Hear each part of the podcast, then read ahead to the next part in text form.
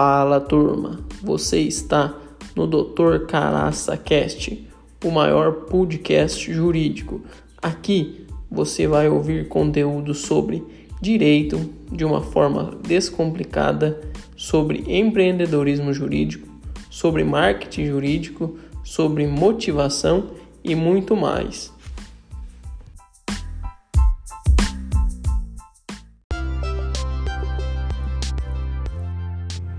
No episódio de hoje, vamos falar sobre o auxílio reclusão, um benefício previdenciário muito polêmico, pois muita gente fala que é benefício pago a bandido.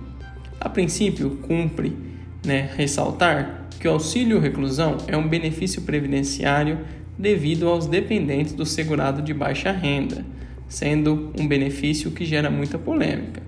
Mas de início, Esclareço que esse benefício não é pago ao preso, e sim a seus dependentes, ou seja, cônjuge e filhos menores.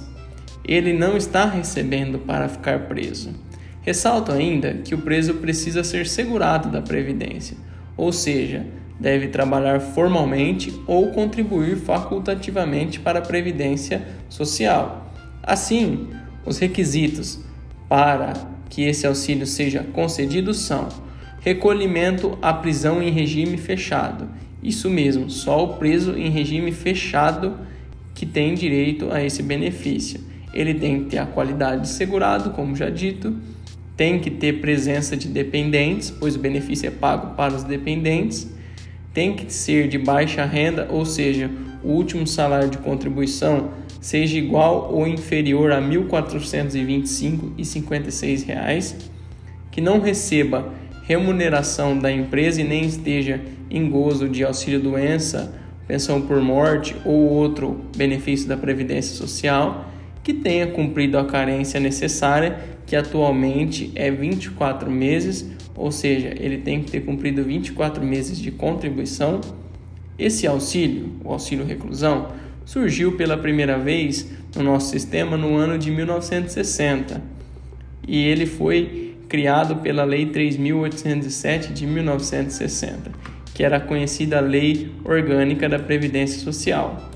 Conclui-se então que o auxílio reclusão é um benefício que gera muitas polêmicas, pois muitos os consideram como o benefício pago a bandido. Porém, nesse episódio vocês aprenderam que este é um benefício devido aos dependentes do segurado e não ao próprio segurado. Se você gostou, compartilhe essa informação com todo mundo que você conheça.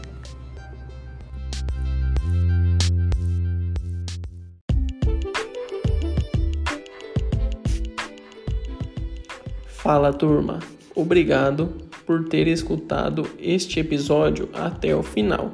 Não esqueça de tirar um print da tela e postar nos stories da sua rede social, marcando o perfil adv.caraca. E até o próximo episódio.